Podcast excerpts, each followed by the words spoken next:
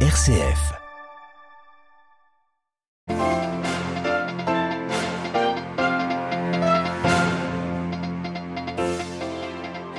Alors que la guerre se poursuit en Ukraine, la mobilisation internationale ne faiblit pas pour aider Kiev. Les États-Unis annoncent ce soir une nouvelle aide massive de 33 milliards de dollars pour l'Ukraine.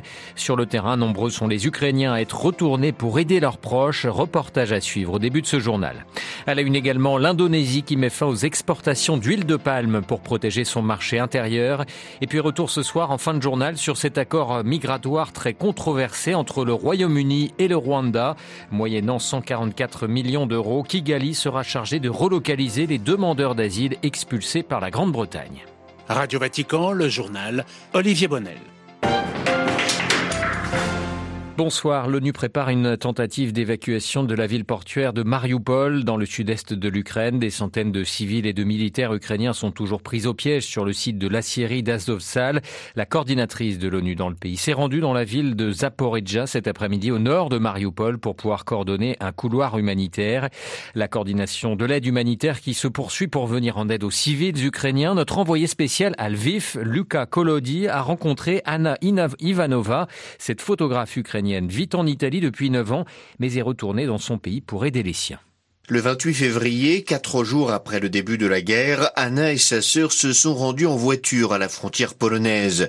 Leur père leur demande d'aller en Europe, leur donne de l'argent. La suite, c'est Anna qui la raconte. Quand nous sommes arrivés à la frontière, on a vu la file des voitures, des voitures qui parfois attendaient depuis trois jours. Beaucoup de gens avec des enfants qui avaient dormi dans ces voitures, sans chauffage, sans nourriture. C'est là que j'ai décidé que ma sœur irait toute seule en Europe. Anna est donc restée en Ukraine pour aider une association chargée de répartir les colis pour les civils dans les zones de guerre. Il y a tellement d'aides qui arrivent par camion. Ils viennent d'Italie, de Pologne, aussi d'Angleterre, de Suède, de Turquie. Ici, on a un magasin qui permet de trier cette aide. Moi, je cherche à savoir ce dont ont besoin les centres d'accueil, les familles. On leur envoie des colis avec des petites voitures, ce dont ils ont besoin. Avec la guerre en Ukraine, la vie d'Anna, comme celle de tant d'Ukrainiens de la diaspora ou non, a changé. Elle a découvert un peuple uni où compte chaque force. L'idée générale est que c'est beau de voir qu'on est capable de se rassembler et d'être aussi fort. Quand quelque chose d'aussi horrible arrive dans ta vie, tu dois te réveiller chaque matin en te demandant ce que tu peux faire. De chaque personne, de chaque mouvement, de chaque goutte d'eau dans l'océan dépend tant de choses. Anna Ivanova, photographe ukrainienne retournée dans son pays, un sujet avec la voix de Xavier Sartre. L'Ukraine a annoncé aujourd'hui la première mise en examen de 10 soldats russes. Ils font partie de la 64e brigade de fusiliers motorisés russes, brigade décorée par Vladimir Poutine. Des soldats accusés de crimes de guerre commis à Boutcha, cette ville située non loin de Kiev où des dizaines de civils ont été abattus. Les enquêteurs ukrainiens qui ont par ailleurs identifié plus de 8000 cas présumés de crimes de guerre depuis l'invasion russe, selon la procureure générale du pays. Les États-Unis veulent faire encore plus dans leur aide à Kiev. Joe Biden, le président américain, vient d'annoncer qu'il allait demander au Congrès une rallonge budgétaire de 33 milliards de dollars, parmi lesquels 20 milliards destinés à de l'aide militaire. Et discours très offensif de Joe Biden cet après-midi qui a rappelé que la menace d'un recours à l'arme nucléaire est irresponsable de la part de Moscou. Washington qui ne laissera pas la Russie intimider l'Europe en coupant les livraisons de gaz, a encore dit le président américain. L'aide militaire à l'Ukraine qui se fait également en Allemagne. Le Parlement allemand a voté aujourd'hui à une très large majorité une motion demandant à leur gouvernement d'accélérer les livraisons d'armes lourdes à Kiev.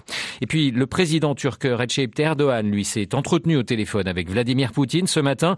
Il se dit prêt à prendre l'initiative pour mettre fin à la guerre entre la Russie et l'Ukraine et à servir de médiateur sur la voie de la paix, a précisé la présidence turque aujourd'hui dans un communiqué.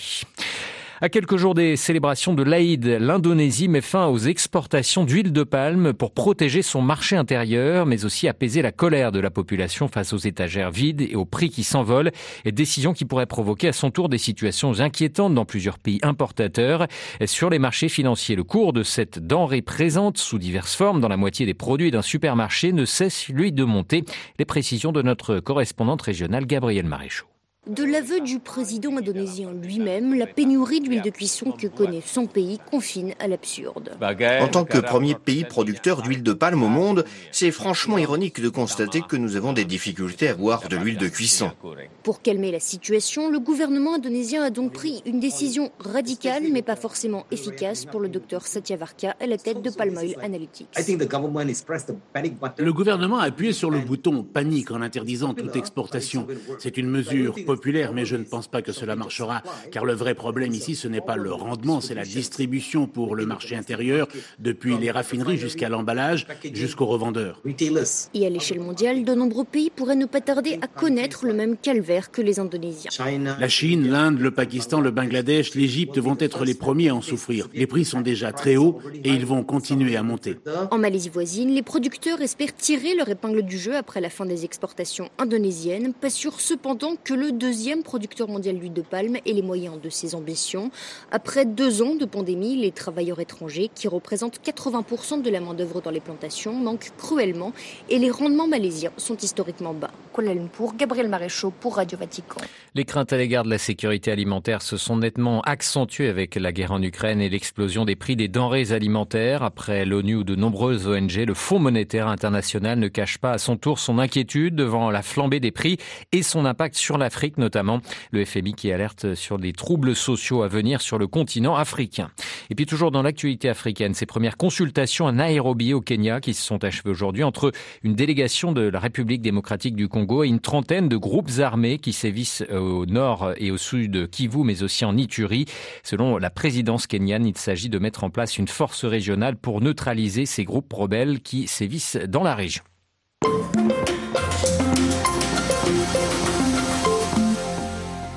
Retour ce soir sur cet accord très controversé, celui signé le 14 avril dernier entre le Royaume-Uni et le Rwanda. Londres s'est mis d'accord avec Kigali pour que le Rwanda accueille les demandeurs d'asile illégalement entrés sur le territoire britannique. En échange, le gouvernement rwandais devrait toucher 144 millions d'euros pour relocaliser ces migrants. Un accord qui a été dénoncé par de nombreuses ONG. Le Haut Commissariat des Nations Unies pour les réfugiés a demandé à Londres et Kigali de revoir leur projet. Selon le HR, les demandeurs d'asile ne devraient pas être échangés comme des marchandises. Paul Sapo est secrétaire général de la Fédération internationale des droits de l'homme.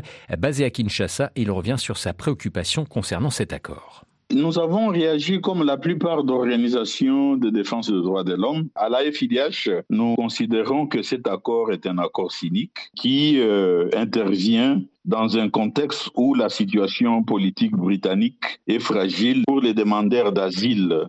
Il y a une problématique qui n'est pas du tout bonne à favoriser le droit de ceux qui veulent la protection. Il y a la problématique sur le projet de loi sur les frontières la tentative toujours hein, au Royaume-Uni, la tentative de renverser la loi sur le, droit de l'homme, beaucoup, beaucoup de difficultés croissantes pour ceux qui risquent d'être expulsés. Ça, ce sont les réalités en Grande-Bretagne.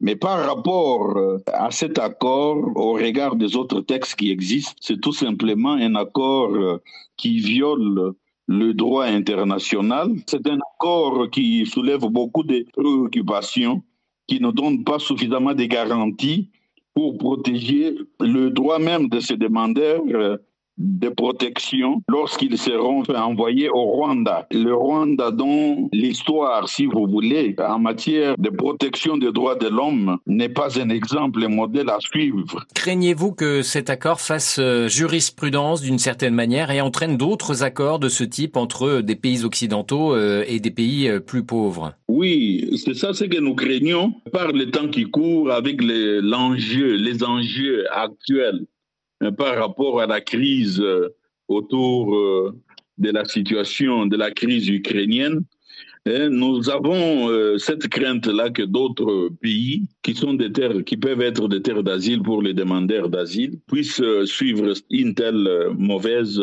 jurisprudence et surtout renvoyer les demandeurs d'asile dans un pays qui ne respecte pas du tout le droit de l'homme. L'accord très controversé entre Londres et Kigali ce soir à la une de notre dossier. Paul Nsapo est secrétaire général de la FIDH, la Fédération internationale des droits de l'homme, était l'invité de Radio Vatican.